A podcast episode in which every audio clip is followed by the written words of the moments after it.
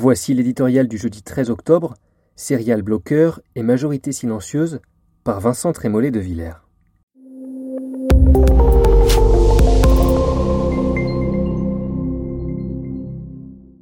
Ils étaient 16 ministres ce week-end à Alger.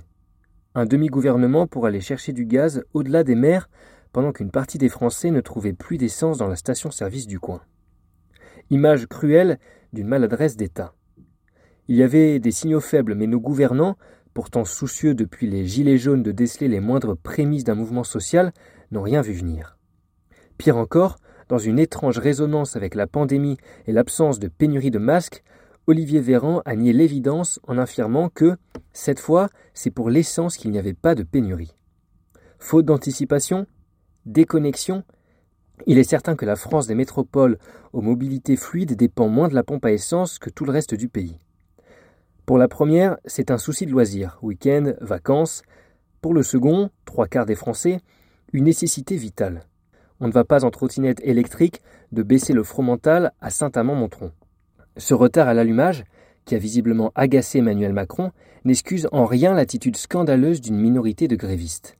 Grévistes, le mot est sérieusement abîmé par ces serial bloqueurs. Ils assurent parler au nom du peuple, mais lui rendent la vie infernale dans les moindres détails de l'existence. Ils invoquent l'état de droit, mais piétinent le premier d'entre eux, celui de circuler librement. Ils proclament l'égalité, mais sont prêts à menacer l'équilibre d'une société pour maintenir leurs privilèges. Ils s'imaginent d'amener de la terre sans voir qu'ils se comportent comme des enfants gâtés. Ce n'est pas un hasard si Sandrine Rousseau est venue au soutien de ce mouvement en appelant à la grève générale. Même mécanique victimaire, même mépris des gens ordinaires. Ces imprécateurs sont peu nombreux, mais trouvent toujours une place à la table des négociations. Pendant ce temps, la majorité silencieuse fait la queue pendant des heures devant la station-service. Elle paye au prix fort la passion tyrannique des minorités et la faiblesse des pouvoirs publics. Elle ne revendique pourtant aucun droit, seulement celui de pouvoir faire le plein.